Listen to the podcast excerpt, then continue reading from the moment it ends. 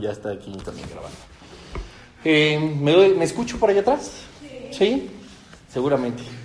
¿No gustarían pasarse un poquito más enfrente? Es que ahora no hay micrófono, y, pero como gusten, ¿eh? Si me escuchan bien, pues... ¿Sí? ¿Bien? Bueno, pues vamos a empezar.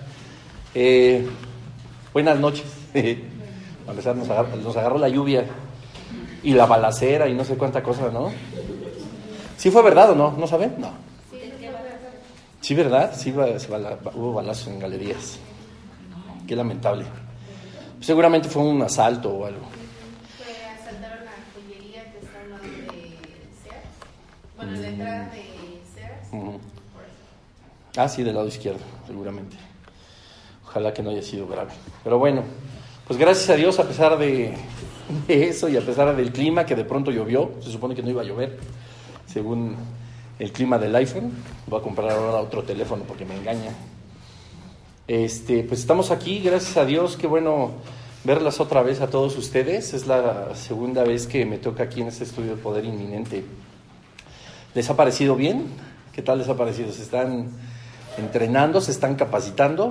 Que bueno, me da muchísimo gusto. Recuerden que estas, estos estudios, después de unos cuantos días, los pueden encontrar en la página de Facebook, no es cierto, de um, YouTube, de la congregación, porque pues a veces es demasiada información, a veces no nos da tiempo de apuntar absolutamente todo, o nos quedamos ahí como que, híjole, no, no entendí muy bien la idea, porque lo que estamos tratando de hacer aquí pues, es enseñarles cada vez cosas más, más intensas y más profundas. Entonces ahí pueden ustedes nuevamente volver a escuchar de la 1 a la 5 hasta este momento, esta será la sexta, para que puedan cada uno y cada una de ustedes pues ir eh, estudiando de, una manera más precisa, ¿no? Y con el simple hecho, pues obviamente como ya lo hemos platicado, de que se capaciten y se formen de una manera este, sólida, ¿no? constante y firme, como, como el Señor dice. Pues vamos a empezar con una oración, vamos a poner esta, este estudio en las manos del Señor. Padre, te damos gracias en esta noche, Señor Jesús, porque nos permites estar aquí con bien, Señor. Padre, conoces nuestros corazones, estamos aquí, Señor, sedientos de tu palabra, sedientos de aprender cada vez más de ti, Señor. Queremos, Padre Santo, capacitarnos para poder cumplir el propósito que tú tienes para cada uno de nosotros. Ponemos este tiempo en tus manos, Padre Santo, que sea tu Espíritu Santo hablando a cada uno de nosotros a través de tu palabra. Señor, y que podamos nosotros conservar este conocimiento, conservar estas palabras, Señor, no solamente en nuestro corazón, no solamente en nuestro entendimiento, en la mente, Señor, sino en nuestro espíritu, para que podamos ser transformados conforme a tu propósito. Te damos tantas gracias porque has sido bueno, en el nombre de tu Hijo Jesucristo. Amén. Amén. Pues bueno, afortunadamente pues estoy aquí una vez más con todos ustedes. Vamos a compartir hoy la segunda parte del mensaje anterior que, que, pudimos ver acerca de la verdad. Esta va a ser la segunda parte acerca de la verdad. Vimos la sesión pasada acerca de qué significaba verdaderamente la verdad y no cómo era o cómo teníamos el concepto pues como superficial, como hablar de la verdad es solamente no decir mentiras, sino decir solo la verdad. Y ese tipo de definiciones que pueden ser un poquito superficiales y bueno, a través de las escrituras y, y, con la dirección del Espíritu Santo pudimos ver justamente la importancia de conocer qué es la verdad, quién es la verdad y cómo la verdad es el pilar fundamental pues de nuestra fe y en este caso pues el Señor Jesucristo, ¿no?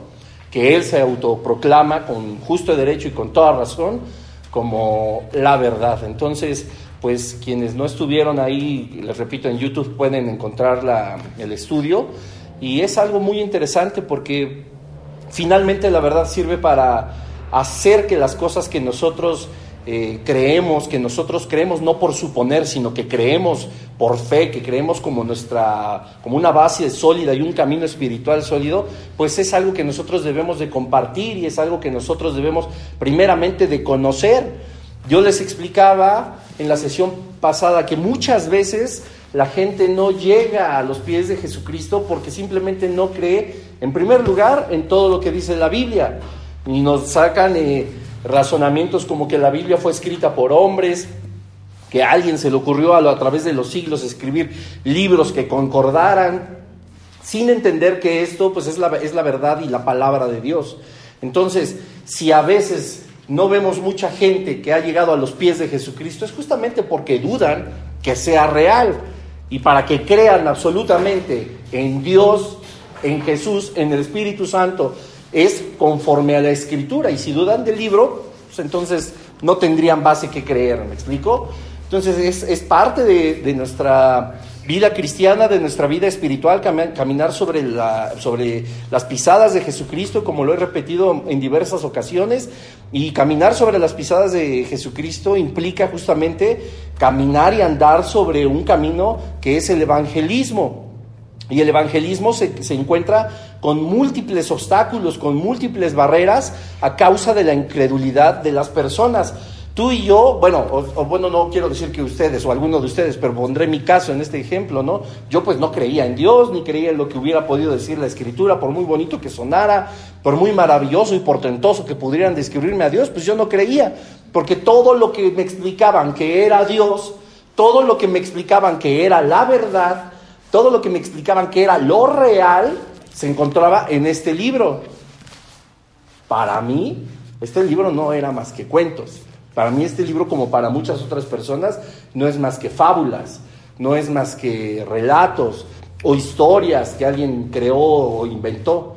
Y ahí es donde yo me encontraba justamente con la gran barrera de poder acceder al reino de Dios, de poder conocer a Jesucristo, por mi falta de credibilidad en cuanto a las escrituras. Entonces, justamente lo que estamos tratando de hacer en conjunto en este discipulado es eso, que tú, que ya conoces la verdad, la estudies verdaderamente a fondo para poder tener las armas suficientes, primero para llevar una vida evangélica, eh, como es debido, y segundo, que puedas tú compartir las escrituras en todas las áreas de tu vida con las personas que te rodean. Seguramente muchos serán intelectuales, algunos tendrán algún desorden emocional, entonces hace hay tantas barreras que hacen tan difícil el poder compartir la palabra y que la crean. Pero si nosotros empezamos con la verdad y a conocerla a fondo, pues tendremos muchísimos más elementos para poder hacer lo que el Señor Jesús nos mandó, ¿no? Hacer discípulos y predicar el Evangelio. Amén. Bueno, más o menos como resumen de lo que vimos la, la sesión pasada. Pero ahora que sabemos qué es la verdad, ¿qué hacemos con ella? Ahora que entendemos ya que la verdad no solo es lo que no es una mentira, Ahora que sabemos que la verdad es algo profundo y como les decía muy al inicio, es uno de los pilares fundamentales de nuestra vida espiritual, ¿qué hacemos con el conocimiento de la verdad?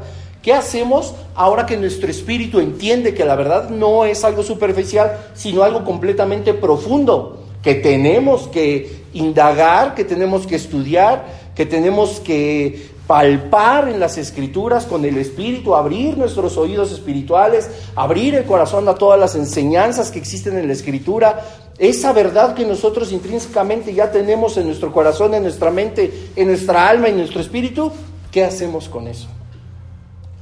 Porque pues ya, ya lo sabemos. Y tú vas a tener mucha, mucha valentía y mucho, mucho coraje de decirle a las personas, es que yo conozco la verdad que es Jesucristo, esa verdad profunda que ya estudiamos. Tú vas a tener el ánimo para hacerlo. ¿Qué hacemos con esa verdad? Nada más es llegar y yo conozco la verdad. ¿Por? ¿Cómo? Si tú le dices a alguien, yo conozco la verdad y la verdad es Jesucristo, no existe otra verdad. No existen las verdades subjetivas. Porque si cada uno tuviera una verdad, entonces la verdad absoluta no existe y eso es un error. La verdad absoluta existe y se encuentra en la persona de Jesús. Ven a los pies de Cristo. Eso es tu verdad. Para mí mi verdad es que a lo mejor, como a mí me ha tocado escuchar, es que el infierno está aquí. Para mí la verdad es que me han adoctrinado de una forma en la que debo de portarme bien para poder conocer la verdad y ganarme el cielo. Para mí la verdad es, meditar de una forma profunda, tan así que mi conciencia haga un viaje astral o sea algo trascendental al plano físico. Para mí esa es la verdad. Y entonces empezamos a enfrentarnos con un montón de personas que tienen cada uno su verdad conforme a su educación, conforme a su medio ambiente, conforme a su cultura, conforme a la tradición. Y se vuelve todo subjetivo, cada quien tiene su verdad. Y nos enfrentamos nosotros diciéndoles, conozco la verdad, la absoluta, ven a esa luz. O como decimos coloquialmente, acércate al fogón. Acá es donde está el calorcito, aquí es donde está lo de veras. Nos vamos a encontrar con muchísimas barreras. ¿Qué hacemos con esa verdad? Solamente es decirlo así y ya. Solamente es decir, conozco la verdad, lo he vivido, lo he experimentado y ya. Tendría que bastar si la gente tuviera el corazón abierto para buscar a Dios. Las escrituras a nosotros nos enseñan que no es así. Dice la escritura que no hay justo ni aún uno, que no hay quien busque a Dios, no hay quien haga lo bueno, pues nacimos en pecado. Nuestra carne está contaminada por el pecado. Nosotros mismos, sin Dios, seguiríamos siendo carne pecaminosa en camino a la muerte, ¿cierto o no? Pero ya no, ya tenemos la verdad. Las personas en muchas áreas de su vida no se han dado cuenta que todo lo que necesitan, que todo lo que están tratando de llenar en su vida, no se encuentra en el materialismo, ni se encuentra en los afectos, ni se encuentra en las relaciones, ni se encuentra en el placer físico, emocional.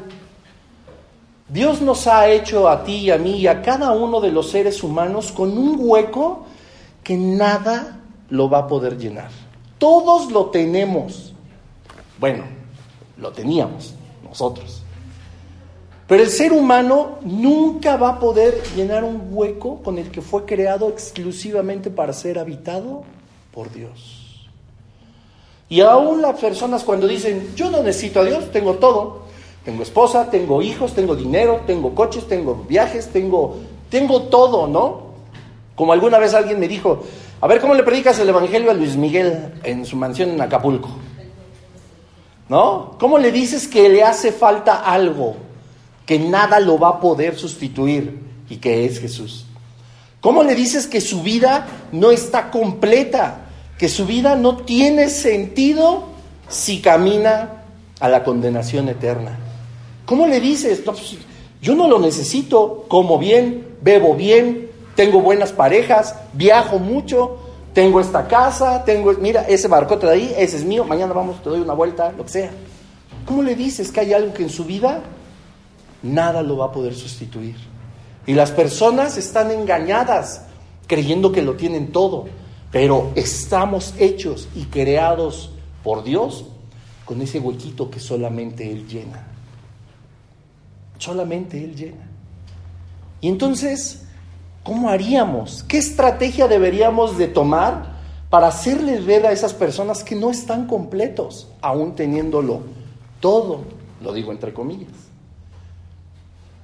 ¿Qué haríamos nosotros con la verdad? Si nosotros indagáramos a través de las épocas del hombre, cómo la carencia de la falta de Jesucristo ha transformado, pues no solamente la vida de individuos, sino la vida de familias, de ciudades, de naciones, de imperios. La historia estaría escrita diferente. Pero son pocos los que se atreven a buscar una vida espiritual. Son pocos. Y quizá eso valdría la pena, lanzar ese tipo reto de conocer la verdad. Total, ¿qué tendrías que perder si ya tienes absolutamente, lo digo otra vez entre comillas, todo.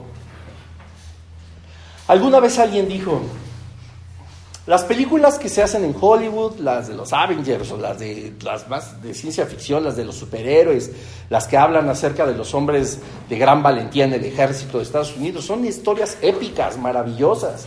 Las, las historias que llevan justamente de los grandes conquistadores, de las personas que se esforzaron muchísimo por conseguir sus sueños, todo ese tipo de historias tan maravillosas, tan grandilocuentes en sí mismas, no se comparan con la historia tan maravillosa del plan redentor de Dios, de la vida de Jesucristo. Y alguien dijo, el problema es que no la sabemos contar. Y entonces eso a nosotros nos debería de dar como un gancho. ¡Uy!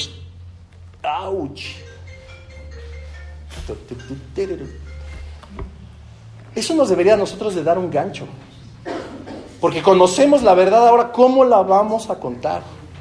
Tenemos la historia más grande escrita de todos los tiempos de la humanidad, el plan redentor de Dios para su creación. Y no la sabemos contar. Tenemos la verdad, pero no la sabemos contar. Nos empezamos a enfocar un montón en religiosismo o religiosidad.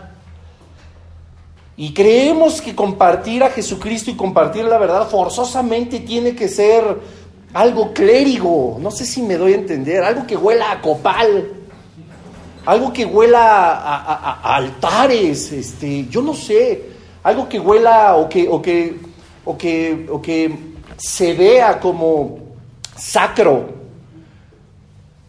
como solemne. ¿Sí me doy a entender? Cuando estamos hablando de un Dios completamente creativo, estamos hablando de un Dios excelso, grandilocuente, portentoso, magnífico, maravilloso, algo que impresiona, que impacta y que por sobre todas las cosas nos hace libres. Y creemos que predicar la verdad o compartir de la verdad tiene que significar forzosamente algo tan, tan cerrado como la religiosidad, el religiosismo.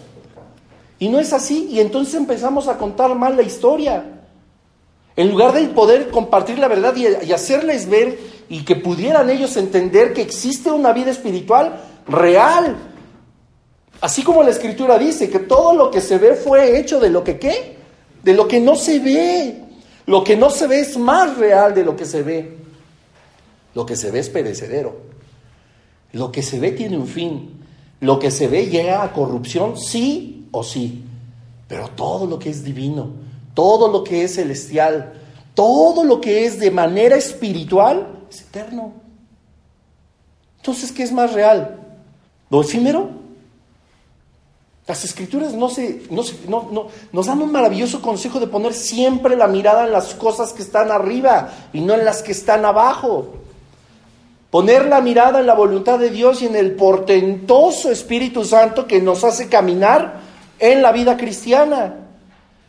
Conocer a Dios y conocer el plan que tiene para nosotros en el cielo, uy, se va a ir bien raro. Escuchen la serie del pastor Jesse que se llama La vida en el cielo. Y como yo, les van a dar ganas ya de morirse. Yo sé que se escucha feo para quienes nos ven en otros lados o nos escuchan, pero la verdad es que es, es algo maravilloso te dan ganas de decir, bueno, ya vámonos. Bueno, pues ya que se arme, ¿no? Ya hay que estar ahí, o sea, todo lo que podemos tener aquí como algo magnífico en cuanto a nuestra vida, claro, se lo agradecemos al Señor. La vida es bella, la vida es maravillosa. La vida es algo que merece la pena vivirla con todo, con la adversidad, con las bendiciones, con los problemas, con, los, con las confusiones, con todo. Es, es algo hermoso la vida, pero no tiene nada que ver con lo que el Señor ha preparado para nosotros en la eternidad. Cosas que nuestros ojos van a decir, ¿what? Que tú, te vas a quedar así, no vas a tener palabras para describir algo tan maravilloso y aparte que lo vas a poder vivir una semana, dos semanas, un mes, diez meses, cien años, mil años, diez mil millones de billones de billones de billones de milenios. Y nunca te vas a aburrir. Y siempre va a haber algo que te llame la atención y siempre va a haber algo que te asombre. Alguien decía, por ejemplo, no lo dice la Biblia, aclaro, para que luego no digan, Bruno dice puras herejías. No lo dice la Biblia, pero en nuestra imaginación tan limitada, ustedes se han preguntado qué carambas hacen los billones y billones y billones de galaxias en el universo. ¿Saben ustedes que la Biblia dice que nosotros vamos a tener coronas y recompensas en la eternidad? ¿Sí o no? ¿Y qué tal que una de tus coronas es que tú seas el gobernador o la gobernadora de una de esas galaxias?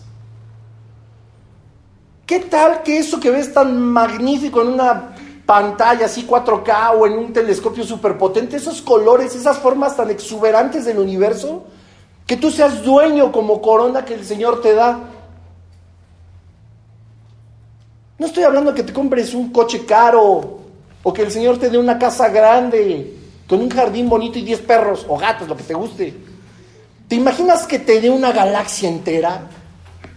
No lo dice la Biblia, repito, pero ¿a poco no es algo maravilloso? ¿Te has puesto a pensar en eso? que a lo mejor no vas a tener alberca en tu casa, vas a tener océanos.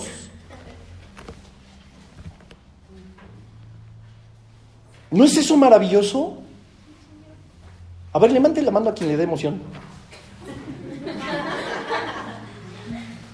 Espero haber puesto un poquito de ejemplo de cómo la verdad tiene que ser bien contada, de cómo la verdad tiene que ser algo atractivo. No estamos vendiendo un producto chafa. Es más, no estamos vendiendo nada, no estamos tocándole a la puerta a alguien para que nos haga un favor y compre algo. Estamos hablando de la verdad que es Jesucristo. Y que si es tan importante como ahorita, imagínate que sale la cura para el, bicho este, el, el, coronavirus. Imagínate qué importante va a ser para todos. Y ¡ah! Ya la tienen los alemanes, los mexicanos, los, quien, quien la haga, bravo, órale todos a vacunarse y a ver, quiero ver quién diga que no. Y todos se van a vacunar y todos van a estar felices. Tú tienes que contar que tienes la cura para la muerte para la condenación eterna, para que te arranquen del infierno, como ahorita lo vamos a ver. Es que es, eso, si esa historia no es lo máximo que puede existir, pues no sé qué es. No son los Avengers. Y hay que saber contarla. Esa verdad de Jesucristo. Es lo máximo, es lo más imponente. ¿Cómo hacemos que la verdad tenga sentido? No tenemos que poner de nuestra cosecha, hasta nos la ponen fácil. No tenemos que estar inventando cosas. No tenemos que estar adornando el Evangelio. Jesús no necesita nada de eso. Y te voy a contar una experiencia y a mí me dio durísimo. Recién estaba en, esta congregación en 2007 por ahí. Había un ministerio para ir a predicar el Evangelio al tutelar de menores con los verdaderos malandros, los chamacos así los, los gruesos. Y yo me acuerdo que me empecé a dejar pues el cabello más largo, me puse aquí una cosa con picos, y siempre me han gustado a mí las perforaciones, pero bueno, por X, X razones pues, ya no las tengo, pero me acuerdo que me había perforado aquí, me había, pues me quería sentir bien malo, para que para mí fuera más sencillo acercarme a estas personas que si yo llegaba así de, ay, pues tengo vida nueva para el mundo, mire, Cristo le ama, ¿no? Y el malandro así que había apuñalado a lo mejor a seis personas, pues iba a ser difícil que a lo mejor recibiera el Evangelio de esa manera. Y entonces, según yo, pues así más rudo. ¿Y sabes qué? Funcionó. Sentí un clic más fuerte con esas personas, porque veían que no era algo solemne, no era algo espiritualmente religioso, no, no. Y bueno, el Señor siempre hace la obra, es por Él. Total que regresando, eso habrá sido un sábado, seguramente al siguiente viernes que tuvimos reunión de jóvenes. Me acuerdo que llega una de las jóvenes que ya tenía mucho tiempo congregándose aquí. Y llega y me pone así como camote, se dicen vulgarmente, ¿no? Así. ¿Por qué te pusiste eso? ¿Por qué te.?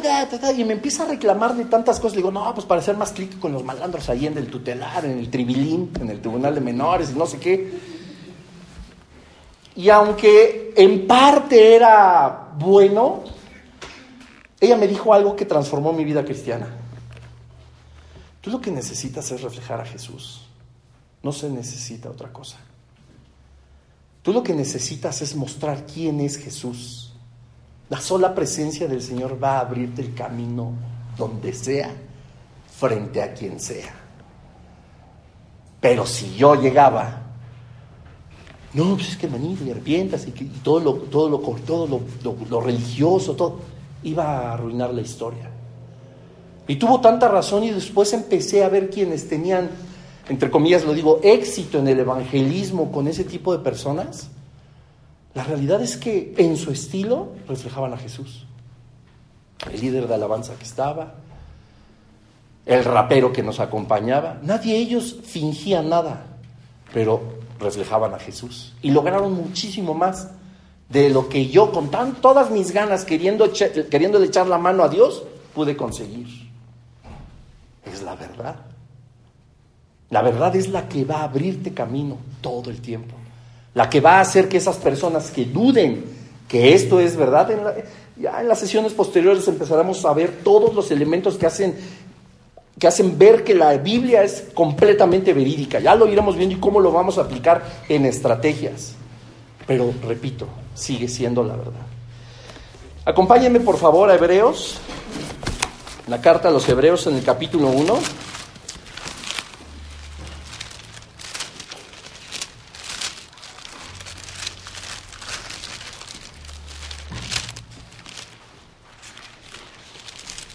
¿Quién me apoya leyendo? Capítulo 1, versículos 1 y 2, por favor.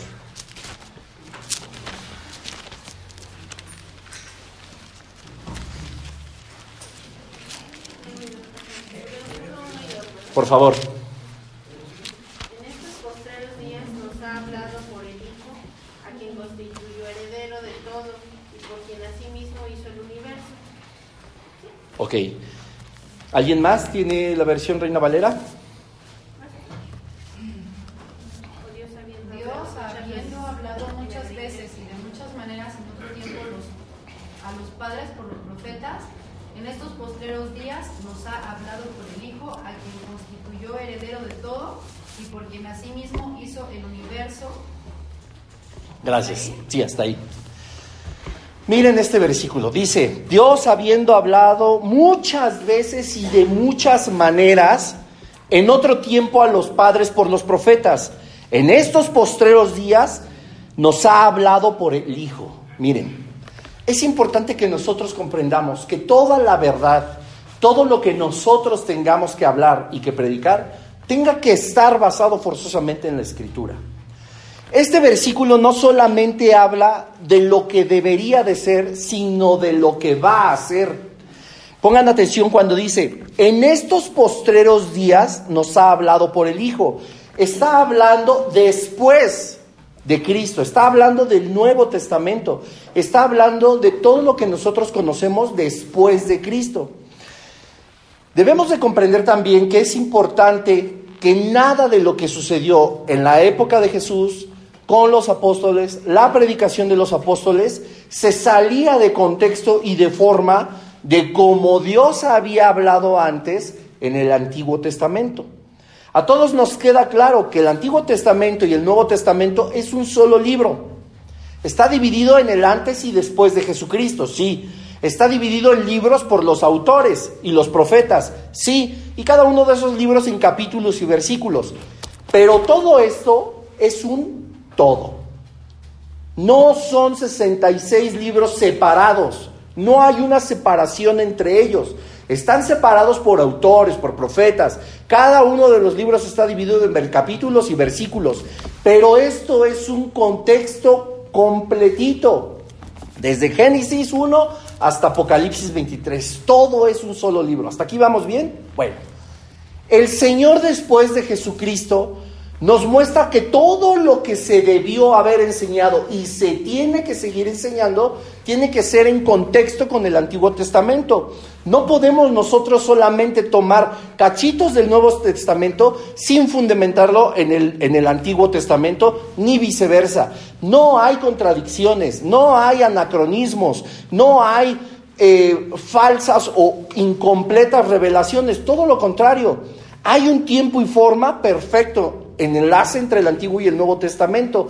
Este tipo de cuestiones tan complejas de la división de testamentos nos enseña a nosotros que es muy complejo también predicar la verdad sin un testamento o sin el otro. La idea, por ejemplo, de que las personas no crean en la verdad que es Jesucristo en el Antiguo Testamento es un error garrafal. Y lo vamos a ir desmenuzando poco a poco. Y es justamente por eso que, entre otras doctrinas, se empieza a tergiversar lo que son los evangelios con el Antiguo Testamento. Se empieza también a tergiversar toda la doctrina que puede ser eh, el mundo preadámico, que puede llegar a ser posteriormente al final de los tiempos en la humanidad, que es el apocalipsis. Empieza a haber una cruzadera de cosas que la gente empieza a dudar que verdaderamente la escritura sea completamente real. Y es labor nuestra para equiparnos y para adiestrarnos en la palabra de Dios, conocer todos los hilos que unen cada una de las letras de, la, de la Biblia. El Señor es tan sabio que nos enseña que no hay una sola letra que no se cumpla de la escritura. No hay una sola letra que no pertenezca a su espíritu, a su propósito y a su verdad. Entonces, intrínsecamente nos encontramos con un problema, porque a veces solamente conocemos el Evangelio de Juan. A veces solamente conocemos pues, los primeros tres capítulos de la creación. A veces solamente conocemos que el león de Judá es Jesucristo del Apocalipsis. Y empezamos a tener un montón de huequitos dentro del conocimiento de la escritura que es, créalo no, hermano, hermana que me estás oyendo y viendo. Es el elemento esencial y el ataque directo de Satanás justamente por esos huecos. Lo que nosotros desconocemos de la escritura va a ser usado por el reino de las tinieblas para tratar de hacer que alguien no conozca a Jesucristo. Porque tú, siguiendo la gran comisión, te encuentras con una persona que pueda preguntarte acerca de un tema complejo que quizá ni siquiera había pensado y no podemos responderlo conforme a la escritura, en ese momento estamos prácticamente perdiendo un alma para el Señor.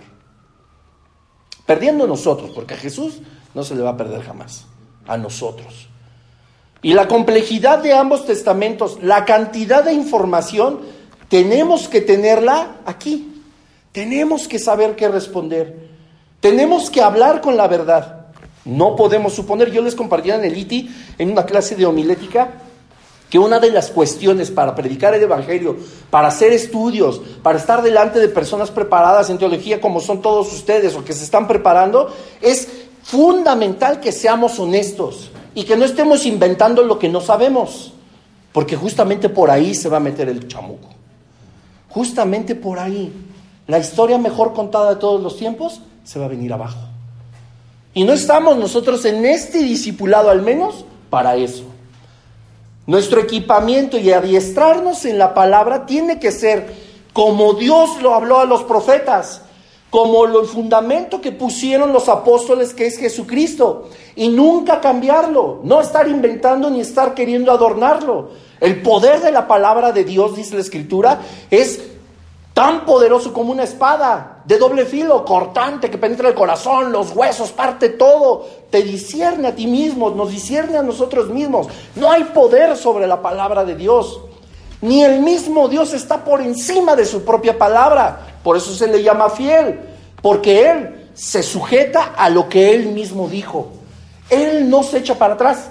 Él no dice una cosa y después cambia de parecer. Él no se arrepiente. No dice, híjole, me equivoqué en escribir esto. Esto ya no te lo hago válido. No, el Señor es fiel porque es fiel a lo que ya dijo. Y toda su palabra debe cumplirse. Ni el mismo Dios está por encima de sí mismo. Es una maravilla. Es la historia mejor contada, esa es la verdad, pero tenemos que conocerla. Tenemos que conocerla y no podemos poner otro fundamento que no sea la profecía del Antiguo Testamento, todo lo que se escribió, no solamente como profecía, sino como hechos también históricos, y todo el fundamento que es Jesucristo como lo hicieron los apóstoles. Ahora resulta que hay que tomar diferentes versículos, diferentes posiciones, diferentes posturas en muchos temas conforme a mí me conviene, como más me hace ver eh, eh, importante, como a mí va a ser más fácil enfrentar una vida cristiana. O sea, empezamos a acomodar, y se los había explicado también cuando estábamos hablando de la verdad en la sesión pasada, todos nos empezamos a acomodar de un montón de cosas. Y la realidad es que nosotros, ¿cómo vamos a compartir justamente lo que es la palabra de Dios, eficaz, verdadera, viva, poderosa, si nosotros mismos ni siquiera la vivimos tal y como es? Es un relajo. Es un relajo. Acompáñenme a segunda de Pedro, por favor.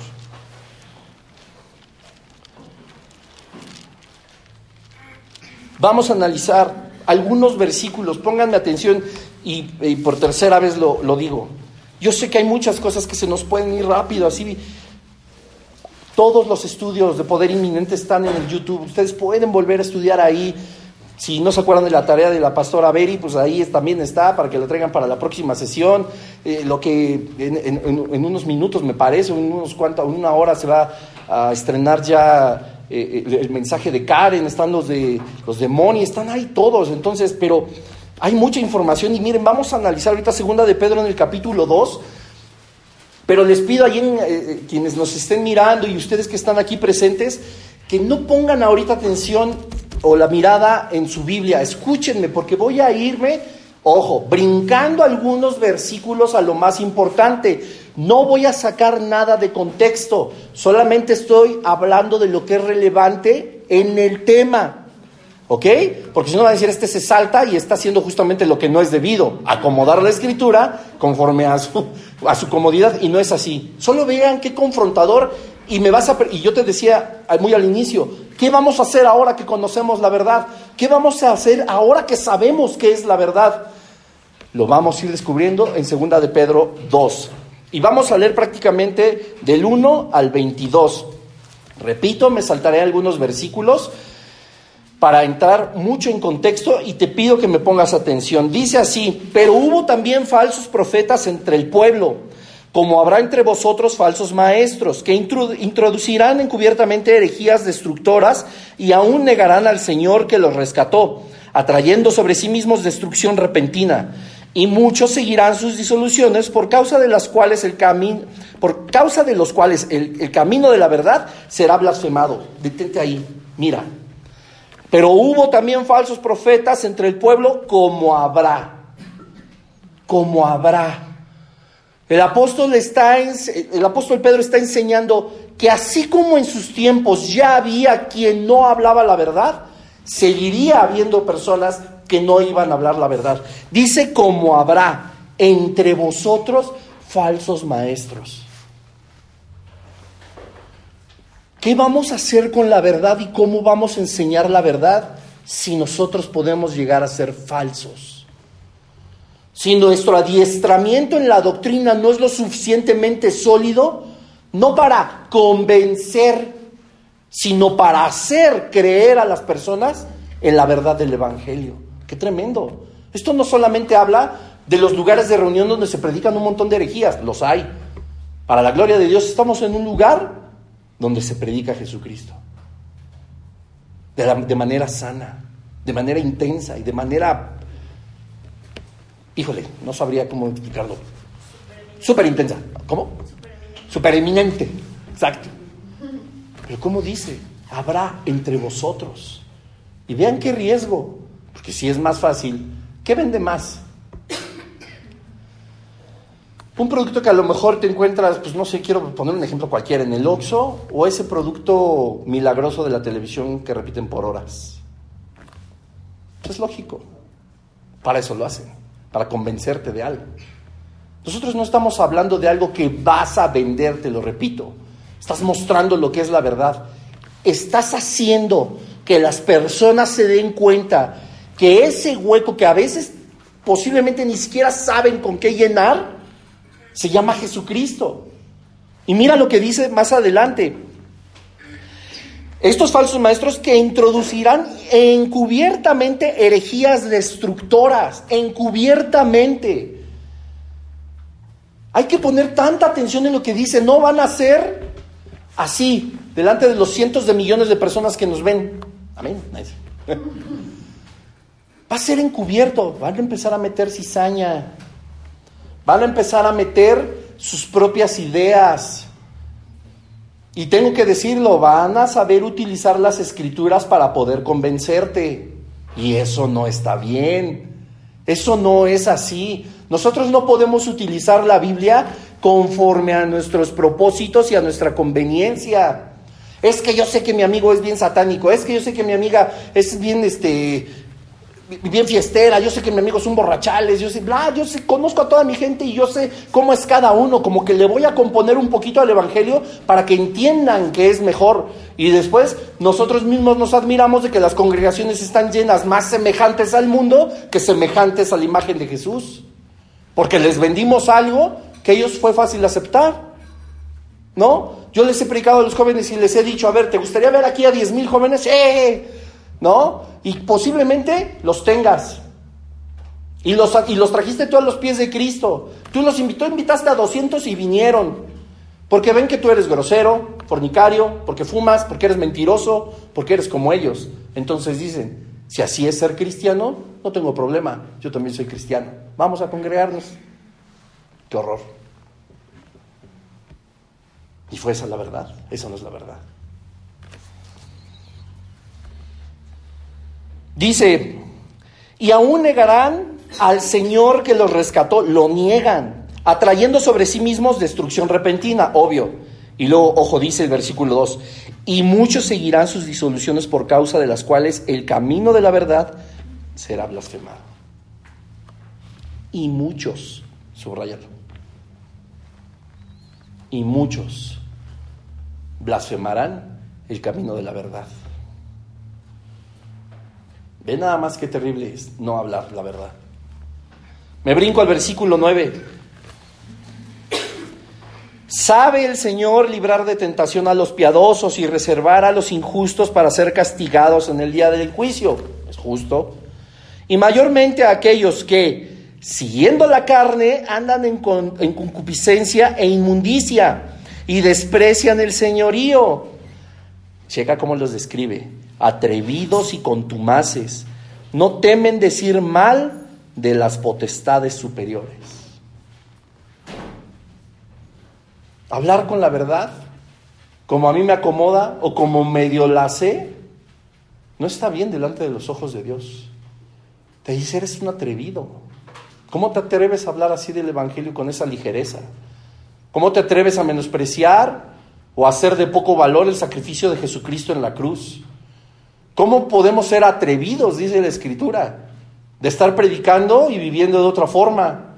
Hablar de la voluntad de Dios y hablar de su misericordia cuando nosotros no somos misericordiosos. Hablar del perdón y estamos llenos de rencor porque alguien nos vio feo.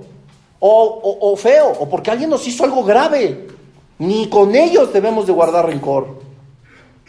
Paréntesis, recuerda esto.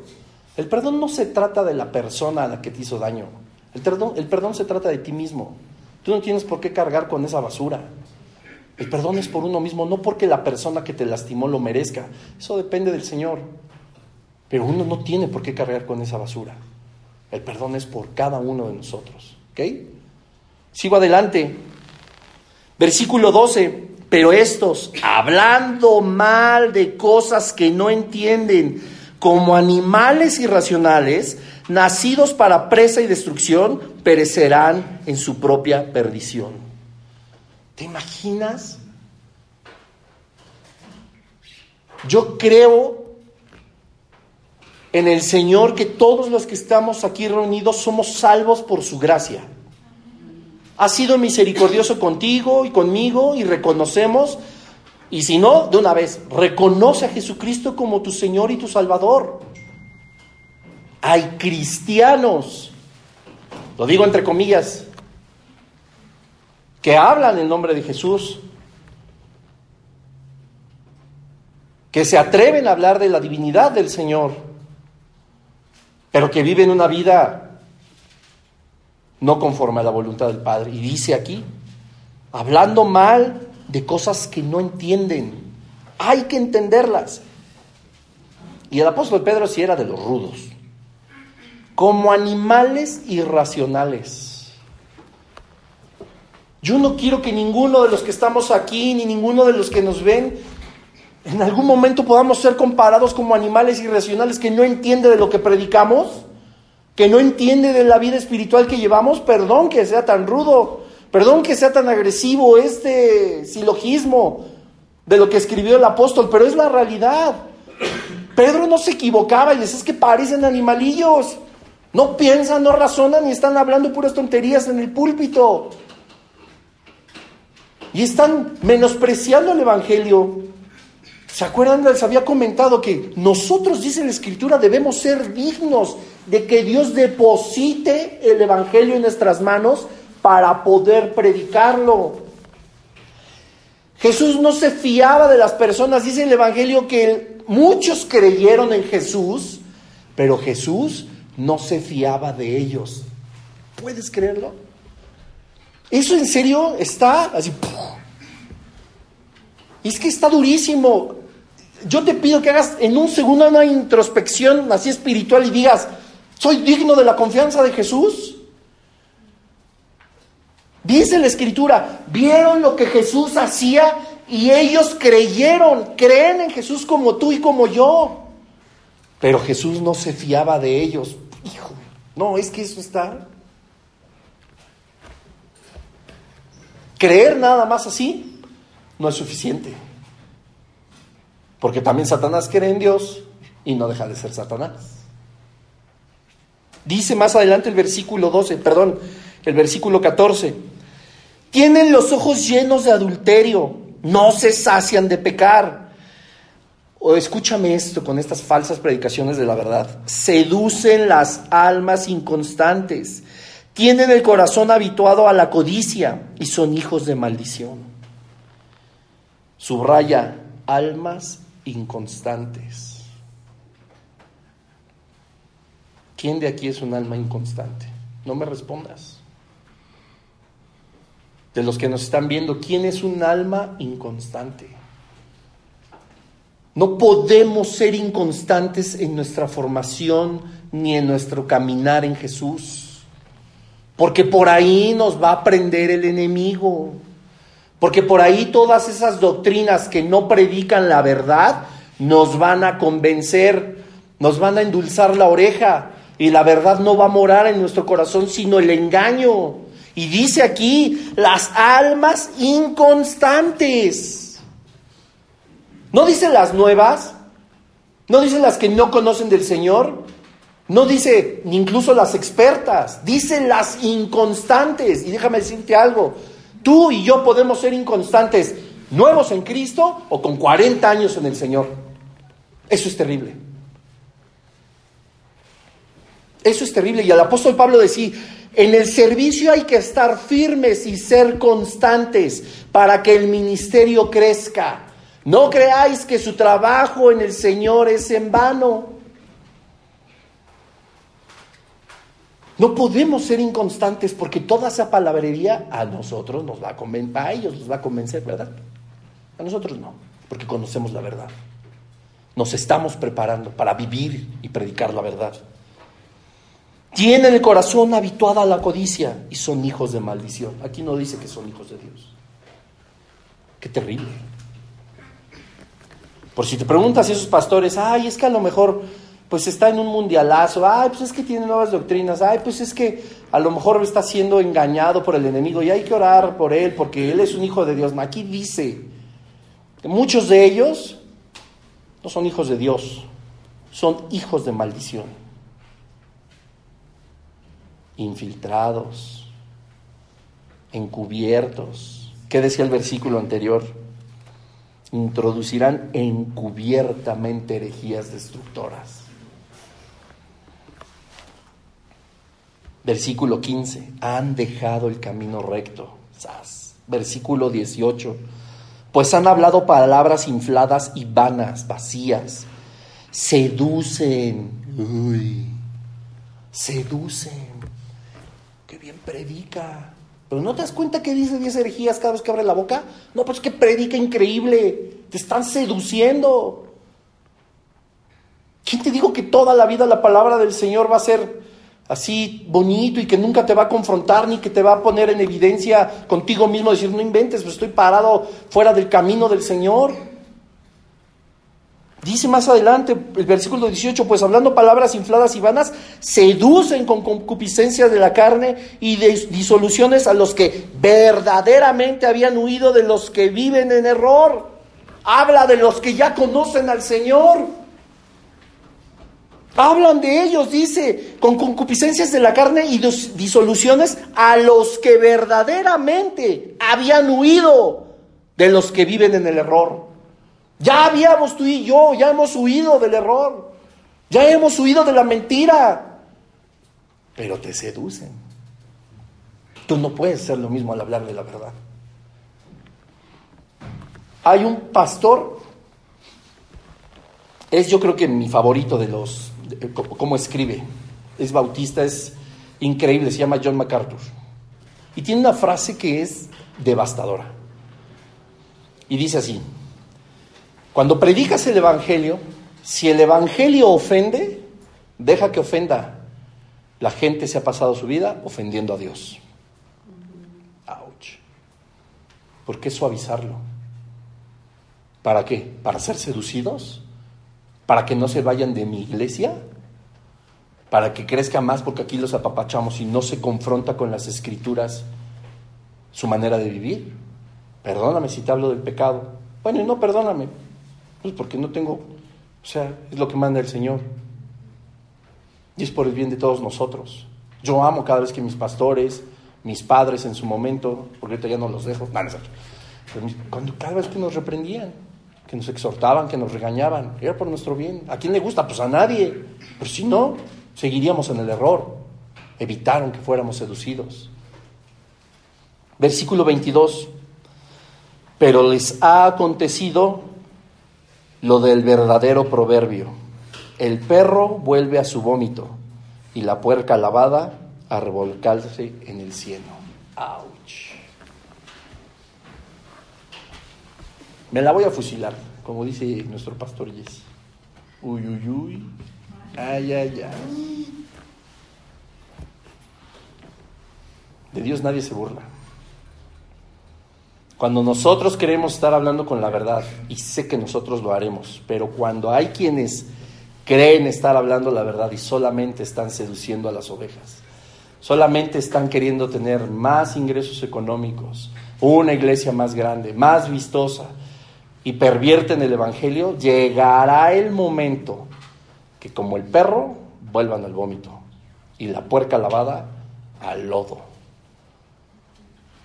Dice Gene Edwards en su libro de Perfil de Tres Monarcas, a veces a ciertas personas se les otorga una porción extra de poder para que cuando estén a la vista de todos, cuando todos los estén viendo, Dios muestre su verdadera condición de desnudez. Se predica la verdad como es.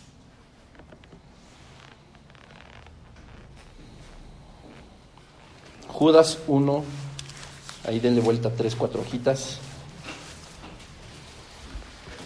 Judas, vamos a leer versículo 17. Estamos terminando. Dice así. Pero vosotros, amados, ah, qué bien se siente. Ya ese, pero vosotros, amados, ya viene el consejo de Dios. Ya viene el consejo del Padre. Ya vamos a saber qué hacer. Uf. Pero vosotros, amados, tened memoria de las palabras que antes fueron dichas por los apóstoles de nuestro Señor Jesucristo. Todo lo que es la verdad. Versículo 20. Pero vosotros, amados, edificados sobre vuestra santísima fe, orando en el Espíritu Santo, conservaos en el amor de Dios, esperando la misericordia de nuestro Señor Jesucristo para vida eterna. A algunos que dudan, convencedlos. De los que dudan, convencedlos. ¿Qué tenemos que hacer? Convencedlos. A otros, subraya esto, salvad. Arrebatándolos del fuego. Y de otros tened misericordia con temor, aborreciendo aún la ropa contaminada por su carne. Tres grupos de personas.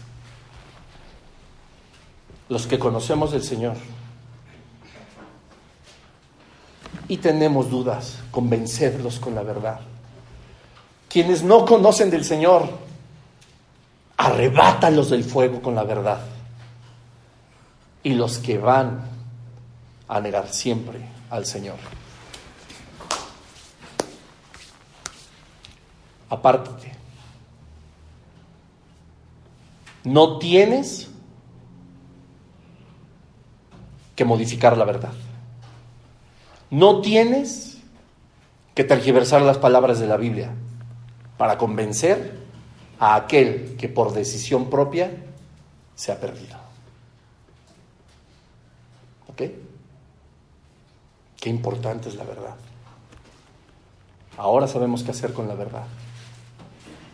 Y vamos a seguir viendo más adelante ahora las estrategias para poder convencer, arrebatar y salvar a todas las personas que estén anhelando conocer a Jesucristo. Amén. Pues vamos a orar para dar gracias.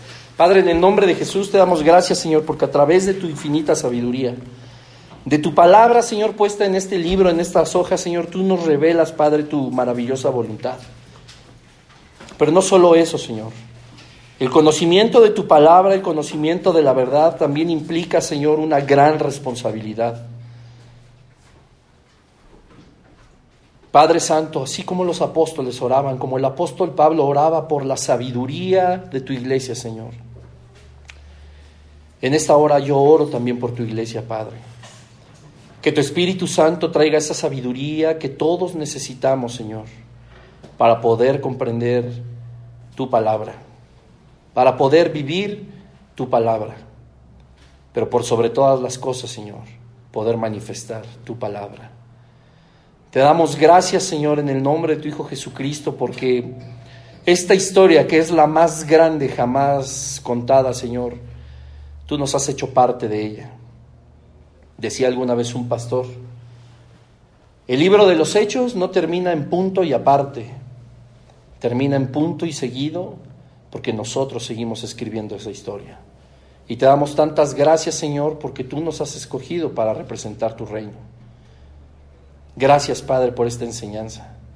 Gracias, Dios, por tu Espíritu Santo, quien es quien nos enseña y nos recuerda todas las cosas. Te damos tantas gracias, Señor, porque en tu infinita sabiduría, Padre, nos has mandado comprender cada detalle de la Escritura para que nosotros podamos hablar una sola cosa, la verdad, Señor. La verdad no necesita maquillaje, no necesita una desempolvada ni necesita ornamentos. La verdad por sí sola, Señor, es poderosa. La verdad eres tú, Señor Jesús. Gracias, Padre Santo, te amamos, te bendecimos, te honramos y alabamos tu nombre. En el nombre de Jesús. Amén. Amén.